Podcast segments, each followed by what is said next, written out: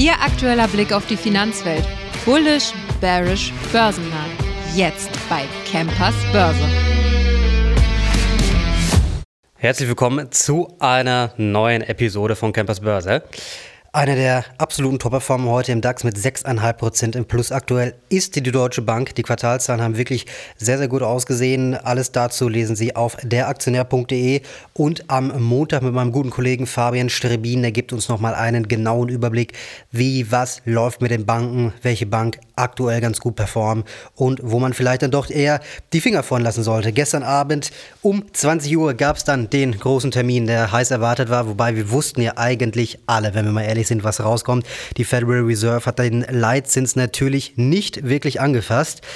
Ja, Geschadet hat es den Märkten trotzdem, auch wenn uns klar war, was passiert, denn unser aller guter Freund Jerome Powell hatte jetzt nochmal bestätigt, dass man wirklich an dem nachhaltigen Ziel von 2% Inflation festhalten will. Ja, und er hat gesagt, dass es jetzt erstmal voraussichtlich keine schnelleren Zinssenkungen geben wird, wo der Markt ja eigentlich im letzten Jahr äh, drauf gehofft hatte, dass wir jetzt vielleicht dann schon im März sogar die erste Zinswende dann endlich mal sehen. Sieht eher schlecht aus. Er hält, wie gesagt, an dem Ziel von 2% Inflation fest. Aber da muss man auch zu sagen, wir sind jetzt im Dezember sogar gestiegen noch in den USA auf 3,4 Prozent. Das heißt, wir sind noch eine ganz, ein ganzes Stück sogar entfernt. Aber einen kleinen Lichtblick hat es gegeben, denn es wurde dieses Mal nicht von weiteren Zinsanhebungen gesprochen. Ja, das äh, ist nicht viel, aber es ist immerhin ein bisschen was, was den Markt dann dennoch beruhigen konnte. Ja? Ne, Tech-Werte haben natürlich ordentlich gelitten. Gestern Nasdaq alleine fast 2% im Minus. Und eine Tesla hat natürlich auch ordentlich darunter gelitten. Wir kommen gleich darauf zu sprechen. Jetzt geht es aber mal da, erstmal darum, was heute Abend uns erwartet aus den USA an Quartalzahlen. Und zwar, wir haben Amazon, da spreche ich auch morgen mit meinem guten Kollegen Andreas Deutsch im Podcast drum. Wie läuft es bei Amazon? Was sagen uns die Zahlen? Was bringt uns da die Zukunft? Und dann haben wir noch eine Apple und wir haben eine Meta oder Meta, je nachdem, wie Sie das gerne aussprechen möchten. Ja, wie gesagt, auf Tesla kommen wir gleich nochmal zu sprechen, aber Bayer fällt weiter. Ja. Nächster Widerstand ist jetzt bei 27,50 beziehungsweise dann knapp darunter 27 Euro. Wir befinden jetzt auf uns auf einem Level, wie wir es quasi bei der Bayer-Aktie ja schon seit 18 bis 20 Jahren nicht mehr gesehen haben. Also es geht wirklich eigentlich nur noch darunter. Aber es gibt noch wenigstens eine ganz gute Neuigkeit, was aber die meisten Anleger jetzt natürlich bei diesem riesengroßen ähm, ja, Glyphosat-Streit bzw. Rechtsstreit einfach leider nicht sehen.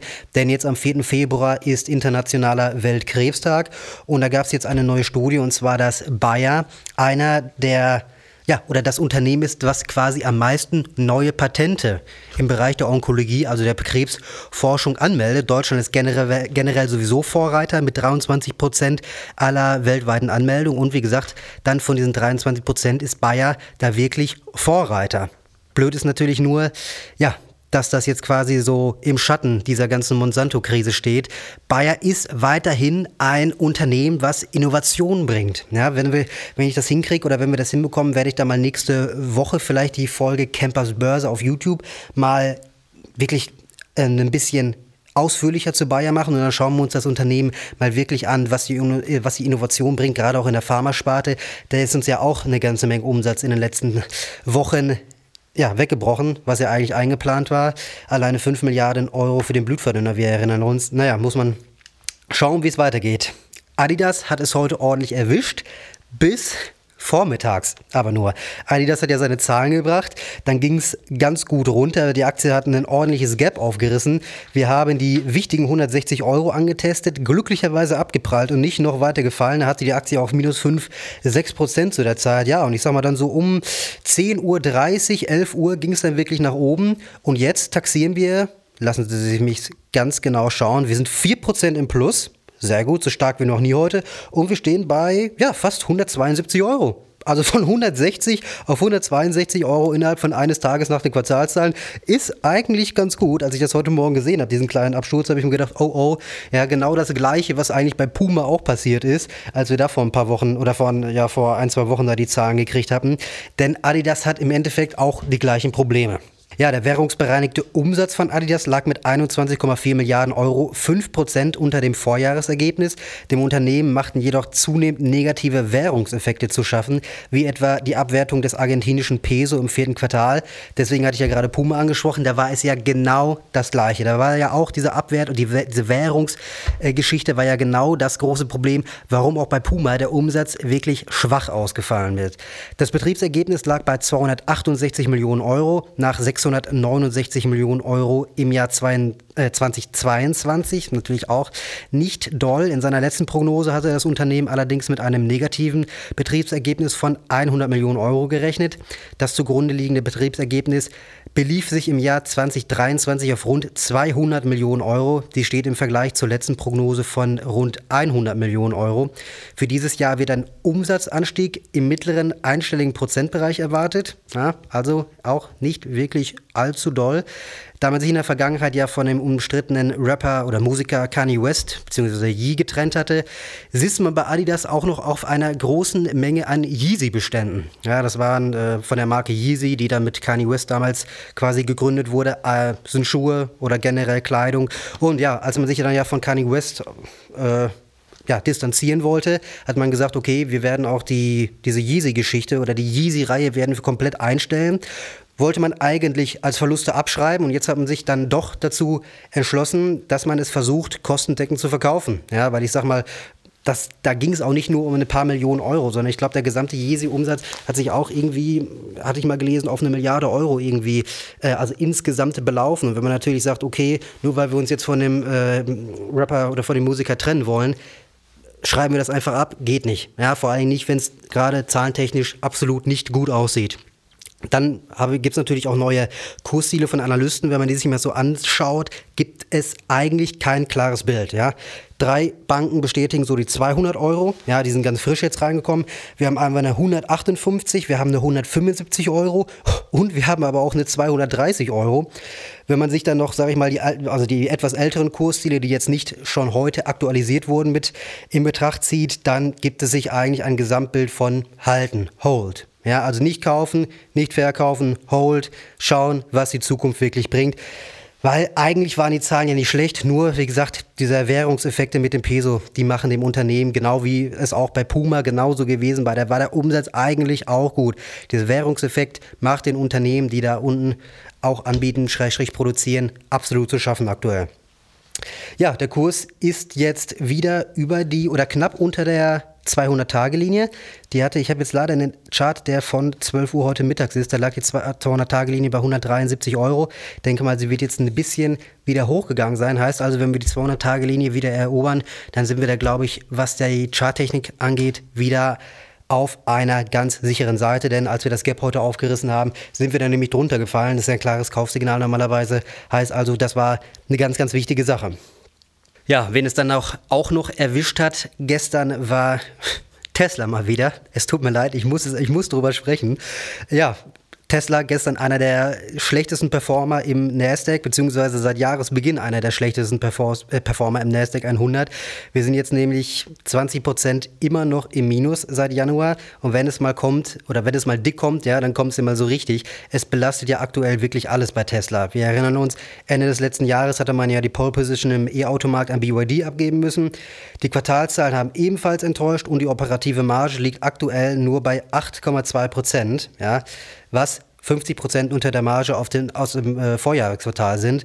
Wir werden gleich noch über ein Unternehmen sprechen, über einen Autobauer, wo wir 38 Prozent, ja, Sie haben richtig gehört, 38 Prozent Marge haben. Ein Spitzenunternehmen. Aber weiter erstmal bei Tesla. So, genau, 50 Prozent weniger Marge als im Vorjahresquartal und Produktion im Tesla-Werk in Berlin musste jetzt voraussichtlich erstmal, äh, vorübergehend erstmal eingestellt werden, denn da gibt es Lieferkettenprobleme durch Angriffe auf Schiffe im Roten Meer. Und Jetzt auch noch das jüngste Problem von gestern quasi. Äh, nun, jetzt gibt es auch bei Elon Musk persönlich nämlich auch Probleme, nicht nur bei Tesla, denn eine US-Richterin hat das Vergütungspaket in Höhe von 56 Milliarden Euro von Tesla-Chef Elon Musk für ungültig erklärt. Der Verwaltungsrat, der es ihm zugesprochen hatte, wollte Musk damit an das Unternehmen binden.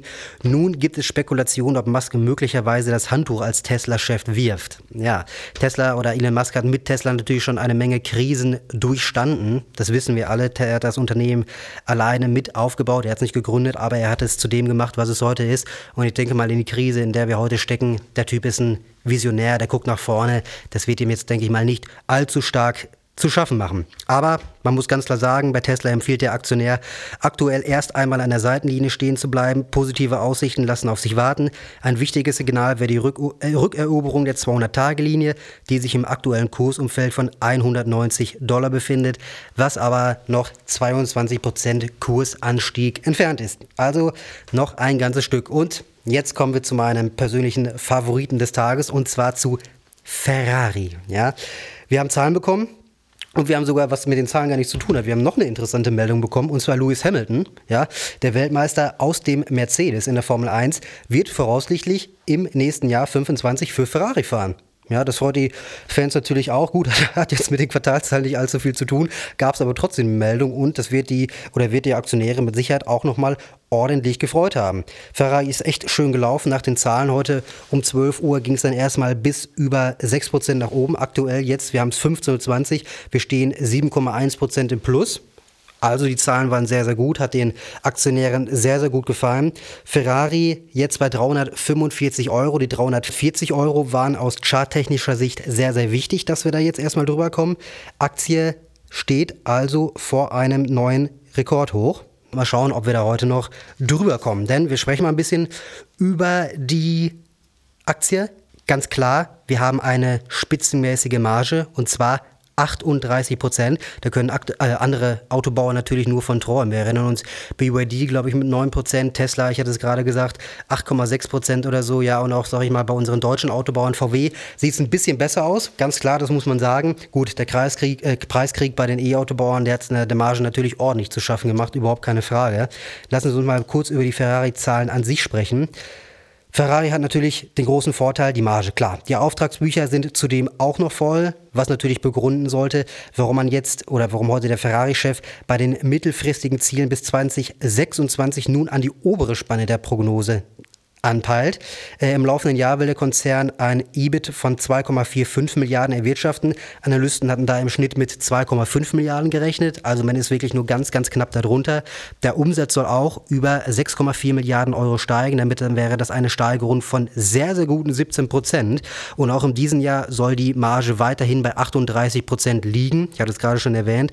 Ich muss wirklich sagen, besser geht's doch eigentlich nicht. Ja, ganz kurz vom Allzeithoch. Vielleicht kommen wir da heute auch noch mal im Laufe des Tages Tages, in den paar Minuten, die uns noch bleiben, vielleicht kommen wir dann nochmal drüber.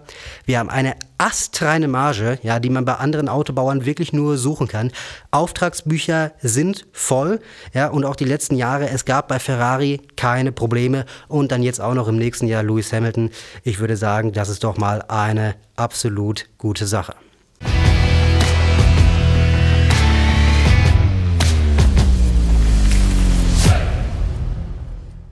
Die im Podcast besprochenen Aktien und Fonds stellen keine spezifischen Kauf- oder Anlageempfehlungen dar. Die Moderatoren oder der Verlag haften nicht für etwaige Verluste, die aufgrund der Umsetzung der Gedanken oder Ideen entstehen.